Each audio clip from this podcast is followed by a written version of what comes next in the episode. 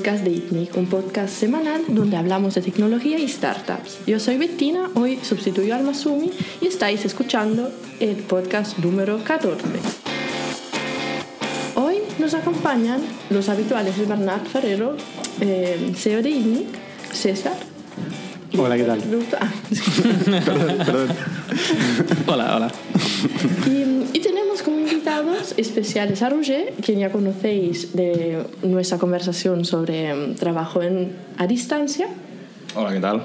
Y hoy también se une Jordi, eh, growth hacker en Factorial. Hola, ¿qué tal? ¿Te presentas un momento, Jordi, por favor? Sí, bueno, pues actualmente estoy trabajando en Factorial desde marzo concretamente. Bueno, mi historia es un poquito peculiar porque en realidad yo estudié agricultura, pero desde los qui- 15 años, ahora tengo 31, empecé a hacer páginas web y bueno, tenía páginas web y quería que la gente las conociera. Así que me empecé a interesar por el mundo online, el posicionamiento y así es como fui formándome poco a poco. ¿Y qué haces ahora acá en INNIC? Pues eh, estoy en Factorial, me encargo de gestionar el equipo de marketing, que somos tres actualmente, de gestionar las campañas de posicionamiento en Google, eh, publicidad en redes sociales y también Google AdWords, además de gestionar la relación con otros medios que sean blogs y páginas web. Ah, guay, interesante. Genial, muchas gracias Jordi, un gusto tenerte por acá. Eh, como los que nos conocéis, los que ya habéis escuchado alguna vez, sabéis que hacemos un mini repaso. ¿Qué nos ha pasado esta semana? ¿Con quién hemos hablado? ¿Hemos aprendido algo nuevo esta semana? ¿Alguien quiere aportar algo? Hostia, pues eh, yo esta semana he estado escuchando, estoy escuchando un podcast de Indie Hackers, que es eh, como una comunidad de gente que empieza proyectos pequeños y los hace grandes y, y son completamente transparentes al respecto de cómo lo hacen. Y hablan de números, hablan de procesos, hablan de, de todo un poco. Y tiene un podcast en el que pues estaban la gente de Segment, que Segment es como un hub donde eh, puedes integrar captura de datos de tu producto digital eh, y lo conectas con servicios donde puedas consumir esos datos. Es decir, por ejemplo, tú puedes conectar eh, tu Analytics con eh, tu BI, por poner un ejemplo. Entonces es como que puedes mezclar todos esos datos y tenerlos agrupados en un solo servicio. Entonces es interesante porque los tíos estos empezaron haciendo una cosa completamente distinta. Ellos empezaron haciendo una especie de software para, para clases. Ellos estaban en la universidad y pensaban que había una oportunidad eh, haciendo un software para algo, de unos cursos. No, no estoy muy seguro de qué era, pero era algo, algo relacionado con educación. Y estuvieron en Y Combinator y tal. Y eh, creo que hablaban de. Llegó un momento en el que estaban haciendo una demo o algo así. Y hablaban con uno de los tíos que, eh, que más había promovido este, este proyecto. Y, y le preguntaron que si lo usaría. Y el tío dijo radicalmente que no. Entonces eh, fue, fue para ellos como, como volver a empezar. Y es interesante porque en el proceso de crear esta herramienta eh, le surgió el problema de que tenían que... Bueno, ellos querían analizar eh, los datos de uso de la plataforma y, y para hacerlo querían utilizar varios servicios al mismo tiempo. Entonces lo que hicieron fue una librería de unas pocas líneas de código, eran, no sé, 100 líneas de código, eh, y le hicieron open source. Y, y entonces ellos estaban utilizando eso, estuvieron como un año o dos eh, con la librería esta open source y llegó un momento en el que se dieron cuenta de que tenía tantos stars en GitHub, tenía tanta atracción que igual tenía sentido hacerlo un, un- un producto entero y convertir la, la empresa en eso. Y no sé, fue bastante interesante porque Segment ahora mismo es una empresa enorme. Y, y no sé, el founder, por ejemplo, comentaba que él al principio no, no creía en la idea de convertirlo en, en- en el hub este central de, de analítica. Eh, acabar- acabaron convenciéndole los, los, el resto de founders que había. Y no sé, es bastante interesante cómo puedes empezar haciendo una cosa y que de esa cosa mm, crees una librería de 100 líneas y acabe convirtiéndose en, en tu empresa completa. Pero estuvieron un año eh, trabajando en el proyecto, el otro, el de educación. No, estu- estuvieron más de un año trabajando en el proyecto de educación. Y pasaron por Y Combinator, creo que levantaron De dos hecho, me suena- millones. Me suena, que estaban esta- que salía de Y Combinator segment.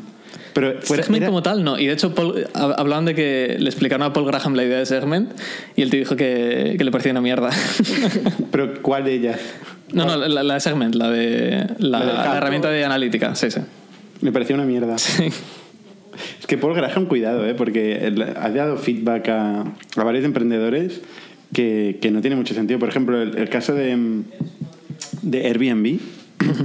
El tío se pasó, se ve la- toda la entrevista convenciéndoles de que, que era una mierda lo que estaban haciendo, que no tenía ningún sentido, que nadie querría ir a casa de, de alguien a, a dormir y, y al final eh, los tíos eran testarudos y, y acabaron haciéndolo.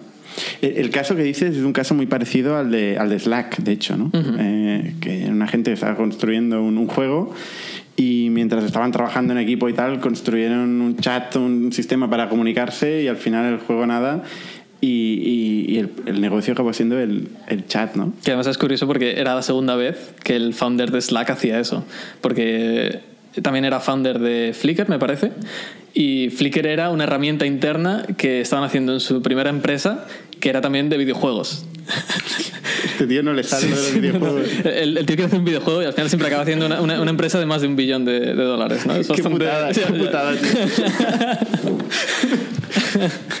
Curioso ver cómo salen estos proyectos desde cero, de una idea, y cómo lo sacan adelante. También explicaban esta vertiente. Porque acá igual en Indie nos pasa mucho, ¿no? Hay muchas diferentes startups y todas empiezan con una idea, con nada al final. Sí, de hecho, eh, Kipo en realidad eh, salió de, de- de un proyecto interno de Camalún eh, para hacer facturación, ¿no?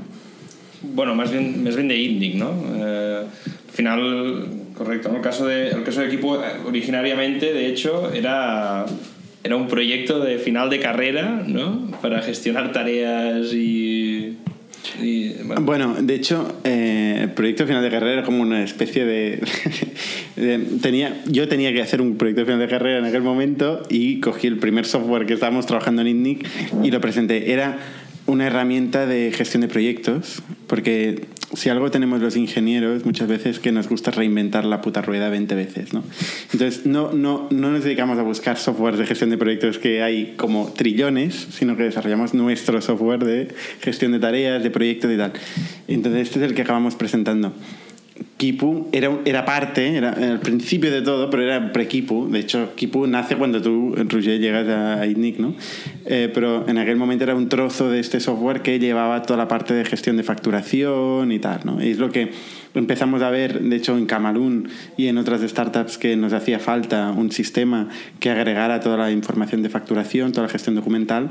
Y es cuando empezamos a desarrollar esto eh, y es cuando nos conocemos, de hecho, tú y yo, Roger, y, y con ITNIC, y tú acabas convirtiéndolo en un negocio, ¿no? Sí, no, a ver, a, mí una de las cosas que, que me fascina al final de, de- de los desarrolladores es eh, la necesidad muchas veces de crear también productos, pero para experimentar, ¿no? Que al final para mí es, es lo más interesante, ¿no? Ahí es donde pues tú sabes que si tienes que jugar con una tecnología que acaba de salir, pues obviamente no lo vas a hacer con tu, con tu empresa madura. Pues te vas a inventar un proyectillo y esto se te puede ir de las manos, ¿no? Pero este, este punto creativo, ¿no? Que a a veces te genera pues yo no sé si Slack fue así, po- pero probablemente al final nace de la necesidad de jugar con tecnologías, de, bueno, de jugar con las inquietudes de, un- de una persona, de un equipo, y que luego hasta te puede servir un proyecto. ¿no? y, y otro punto que a mí, y un poco eh, como lo comentabas de Segment, ¿no? Eh, yo para mí un- una cosa que sí me fascina son los nichos que se pueden generar en desarrollo, porque es una comunidad eh, muy fuerte, muy potente, en donde si realmente muy abierta, en donde si realmente solucionas un problema, eh, toda la comunidad te lo consume, ¿no? Y la posibilidad de crear de esto un negocio eh, no es que sea más fácil, pero en todo caso tienes un canal para poder llegar a esta gente que muchas veces es lo difícil, ¿no? La- la Claro, otra- y- Ay, perdona. Y justamente de esto es lo que queremos hablar hoy, ¿no? No solo cómo nace la idea, sino cómo lo convertimos en un negocio, ¿no? Cómo empezamos desde cero, cómo encontramos los primeros clientes y cómo eh, hacemos este primer paso de ser una idea a ser algo tangible, algo que realmente puede dar frutos. Sí, no, yo, yo en ese sentido, me- ahora con el tiempo, en aquel momento me parecía la, la hostia, ¿no? Todo el mundo, pues, eh, creamos un montón de productos y tal. Ahora desde otra vertiente lo veo una increíble capacidad de perder el tiempo que también tienen los desarrolladores. Eh, pero, pero sí que es verdad que si no, si no se pierde el tiempo y si no se hace cosas pensando un poco fuera de la caja, eh, des- desconectándose del día a día, pues tampoco se generan nuevas, nuevos proyectos y nuevas, nuevas ideas. ¿no? Cierto. Pero lo que tú decías, Betina, sobre cómo convertir, o sea, la gracia ya no es eh, pensar un producto, sino cómo conseguir que este producto de alguna forma llegue al mercado de alguna manera, ¿no? Y en eso Jordi Robert, de hecho, es, es un experto, ¿no? Eh, ¿Tú alguna vez has tenido, bueno, alguna no, muchas veces te has, te has planteado el cómo conseguir clientes a partir de un producto, el que sea? Sí, sí, de hecho es una de las fases que más me gusta. Cuando nace un proyecto una idea, está todo por hacer. Entonces es el momento más emocionante, ¿no? Porque los mayores resultados se consiguen al principio y luego ya una vez conseguido el empuje inicial ya es crecer y creces en función del equipo, del presupuesto que tengas detrás. Entonces, pero la fase inicial está todo por hacer. Una de las cosas que, bueno, yo soy un apasionado del posicionamiento, del SEO, lo que hago siempre es cuando entro en un proyecto nuevo, lo que hago es eh, analizar el mercado. Si es una idea nueva, intento pues, pensar cuáles van a ser los clientes y si es un producto que existe competencia, lo que hago siempre es analizar la competencia y a partir de ahí trazar una estrategia. No sé. Ejemplos, ejemplos concretos, Jordi.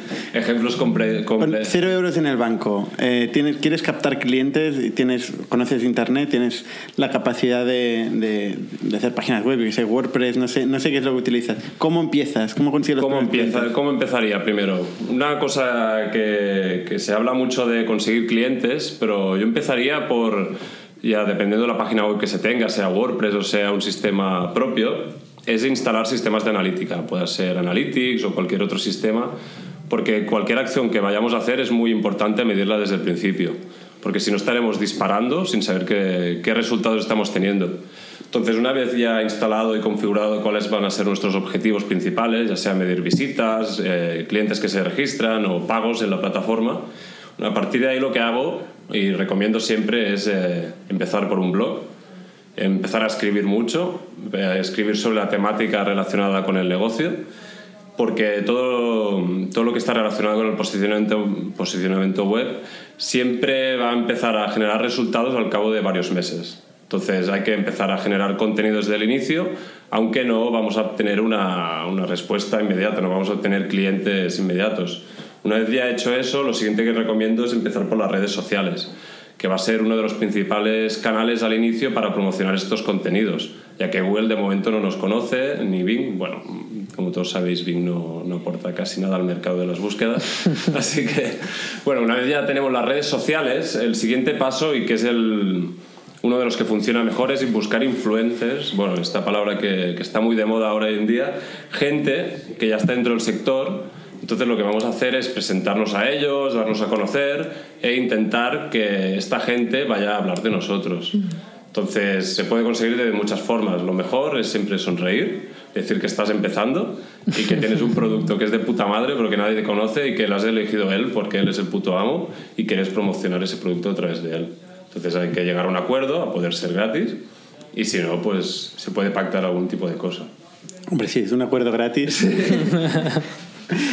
y, y de todas formas, de esto, claro, requiere un tiempo, ¿no? Lo, lo que tú estás diciendo, o sea, requiere eh, crear contenido, ¿no? Eh, hacer un montón de, de acciones y, y sentarte un poco en la silla, esperar meses y tal. ¿no?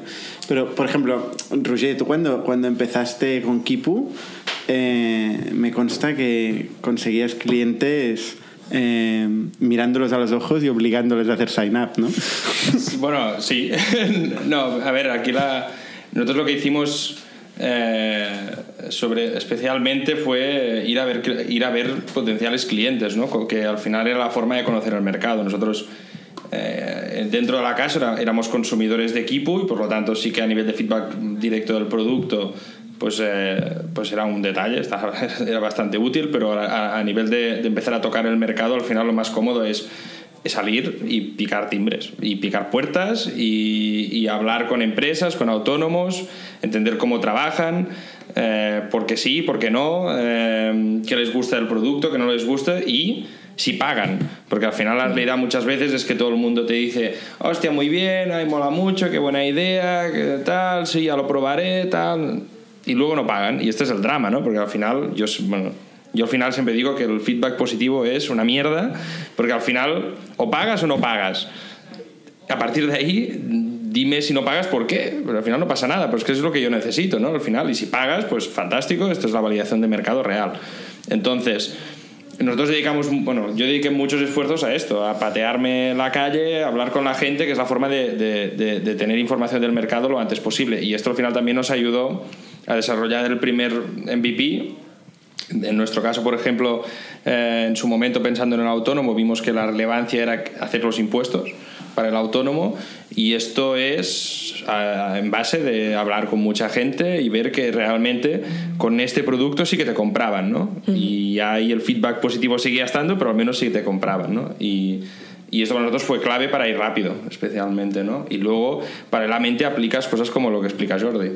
Eh, eh, pero al final son eh, yo creo que también salir, salir a la calle es la forma o, si la has podido hacer antes mejor ¿no? si la validas antes de empezar mejor pero Claro, salir a la calle me parece interesante. Hablamos mucho de productos SaaS, Software as a Service, pero ¿cómo se hace esto tal vez con un producto físico, algo que más conocemos, pero que en el mundo de e-commerce es igual de interesante, igual de difícil? Tal vez hay alguna anécdota de, de los inicios de Camarón a compartir.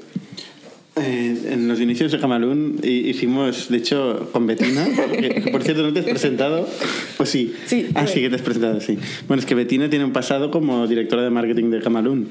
Es que aquí Nick es bastante endogámico, ¿no? Entonces, pues... Todos hemos hecho un poco de todo en algún momento. Eh, em, pero en los principios de Camalún, pues también salíamos a la calle, también íbamos a captar clientes. Eh, era, en los inicios de Camalún todavía no habíamos decidido si éramos una empresa B2C o B2B y, vivíamos aguantando un poco los dos frentes, cosa que con el tiempo eh, vimos que, que no, no, escalaba y que nos teníamos que decidir eh, por una de las vertientes. Y hace, bueno, ya un par de años empezamos a focalizarnos más en, en SMB, en B2B y y bueno, en los inicios de, de Camalún hacíamos acciones tanto en B2B como en B2C. Habíamos ido a ferias, habíamos ido a eventos, eh, habíamos ido hasta el Salón del Cómic, eh, que lo habíamos pseudo patrocinado en plan guerrilla, porque obviamente no habíamos pagado un duro. Pero íbamos ahí, pegábamos nuestras pegatinas, eh, hablábamos con la gente, parecía que éramos los, los, los bueno, organizadores casi del, del Salón del Cómic. Y hacíamos encuestas con la gente, les regalábamos producto y tal. Bueno, son acciones que al principio pues, te traen algunos, algunos usuarios, ¿no? Cent algún, centenares igual de usuarios en, en, en, la newsletter, algunas ventas, pero para un e-commerce eh, luego vemos cuando, cuando vas haciendo los números y cuando quieres escalar que ese tipo de acciones pues, son complicadas. Aunque al principio pueden, pueden ser la diferencia entre la vida y la muerte, ¿no? Es, es cómo conseguir los primeros clientes. Claro, pensando esto en productos físicos, a, a muchos e-commerce también de productos innovadores nuevos les va bien crowdfunding. ¿Tenéis algún, alguna experiencia de eso? ¿Tú, Betina? Sí, yo misma sí, por eso la pregunta, pero bueno. explícala, explica. Pues sí, a mí me pareció súper interesante la parte de crowdfunding, no necesariamente para levantar capital, para tener financiación para la empresa, sino para darse a conocer, porque hay toda una red eh, de contactos ya establecidos, gente que está realmente pendiente, que tiene ganas de tener un producto innovador. Obviamente no funcionará con cada producto, pero mi experiencia, dependiendo del producto, obviamente ha tenido un buen, un buen uh, retorno en, en, customers y más que nada un poco lo que decías tú, Roger, al inicio, como una buena cohesión con, con la audiencia, porque estás realmente en contacto con vosotros en equipo, yendo a la calle, hablando con los autónomos que de verdad iban a utilizar este producto. Y, Pero, por ejemplo, incluso con crowdfunding, una de las cosas que a mí siempre me han contado es que es importante tener al menos el 60% de lo que quieres levantar cerrado, ¿no? Entonces, igualmente... Bueno, trampillas estas. Sí. Claro, pero también entiendo que también hay un paso previo sí. a eso, a hablar con la gente para al menos tener esa intención inicial y acabarlo de, ¿no? Claro, pero en ese sentido también puedes buscar gente que te ayuda, te contribuye a tu crowdfunding y que no sea una persona que compre un producto, ¿no? sino puedes mm, utilizar esto como que obtener los, el primer 60% como una suerte de para crear el ¿cómo se llama? confianza ¿no? para las otras personas sí Y al final lo veo como un canal más, es decir, podría ser eh, como cualquier otro marketplace o cualquier sitio, un, un canal donde tú puedes exponer tu producto, con la diferencia que en este caso es un win-win-win, en el sentido de que eh, si tienes un producto suficientemente generalista como para eh, una plataforma de crowdfunding que a priori, aparte de gente early adopter que le gustan las cosas nuevas, tampoco la tienes excesivamente segmentada.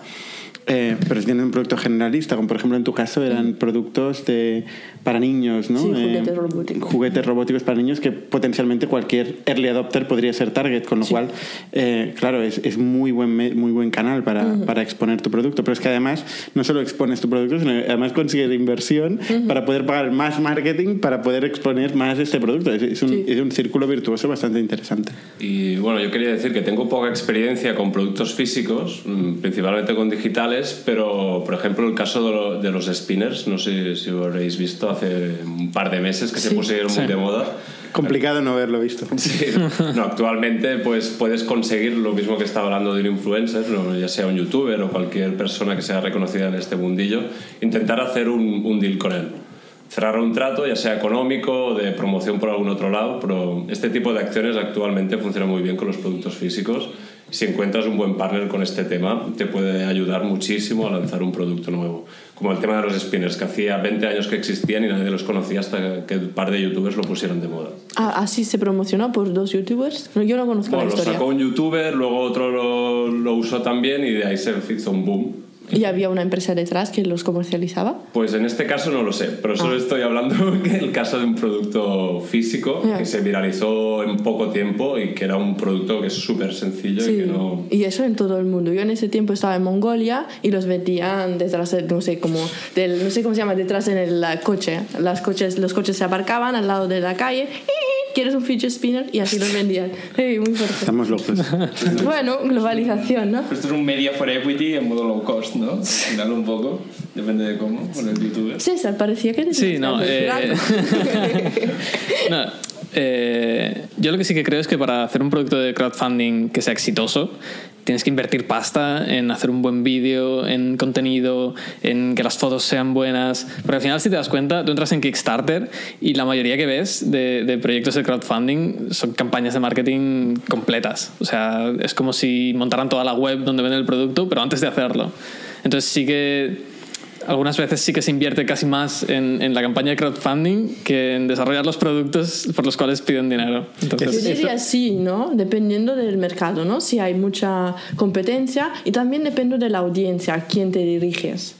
Igual no hace falta tanto, tanto esfuerzo y ya ha bajado muchísimo el coste, ¿no? De hacer un vídeo de buena calidad, una, una, una foto de buena calidad, casi lo podemos hacer todos ya. Para hacer una buena campaña, eh, sea, al final esto es como todo. Cuando aparece un canal de estos, a- los primeros, los cuatro frikis que aparecen, pues tienen ideas originales, eh, los siguen otros cuatro, otros cuatro frikis, salen como que levantan mucho dinero, pero luego aparecen millones de personas que quieren publicar su proyecto ahí, ¿no? ¿Cómo te diferencias? Esto se, se va profesionalizando, hay más demanda, aparecen agencias que hacen esto. Pues que esto podría decir que es que incluso en Tinder existen agencias. Hay agencias Hay en- agencias que te hacen la landing de Tinder. ¿En serio? ¿sabes? Mucho Black Mirror, ¿eh? hostia, ya ves. Claro, tú apareces ahí, primero era un nicho, había cuatro gatos, ¿no? Después hay una competencia acérrima, aquello es. Y además el otro día leí un artículo que, que se ve que si, si- decía, si Tinder fuera un... Bueno, esto me estoy yendo un poco, ¿eh?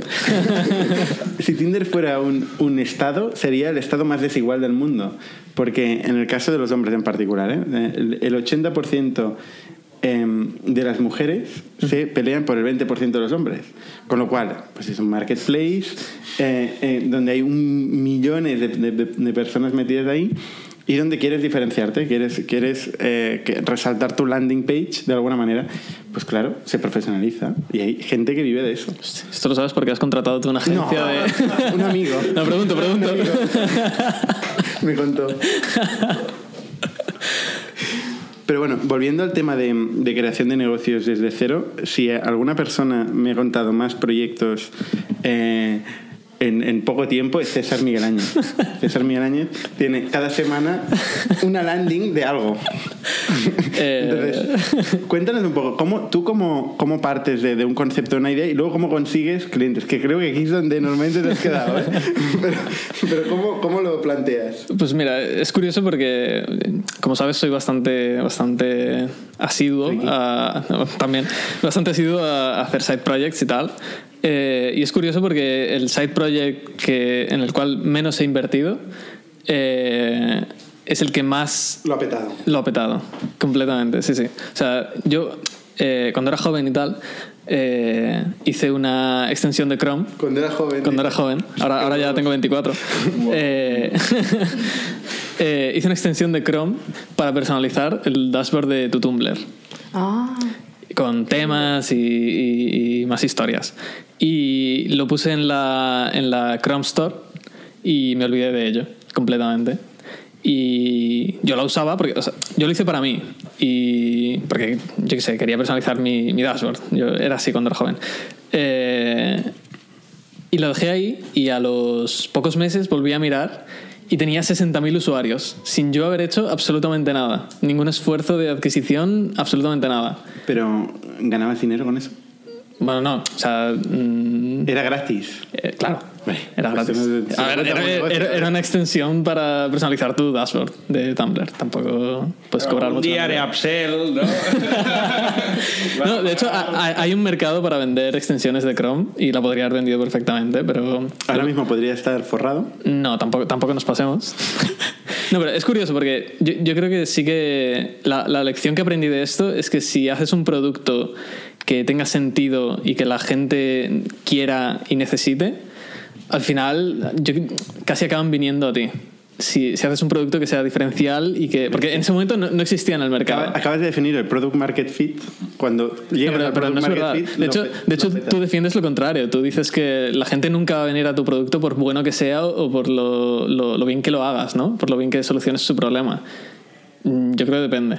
A ver, yo lo que digo es, no, no sé a qué, a qué te refieres, en qué momento. A, de a qué la conversación que hemos tenido cinco minutos antes de, de empezar el podcast, concretamente. O sea, yo, yo creo que tú tienes que resolver un problema. Yo, yo creo que tú no tienes que montar un negocio, eh, tienes que resolver un problema y este problema tiene que representar un mercado eh, suficientemente grande para que esto pueda ser un negocio escalable, un negocio que sea interesante para el mundo, bueno, para una startup, ¿no? Para montar un negocio invertible, etcétera, ¿no?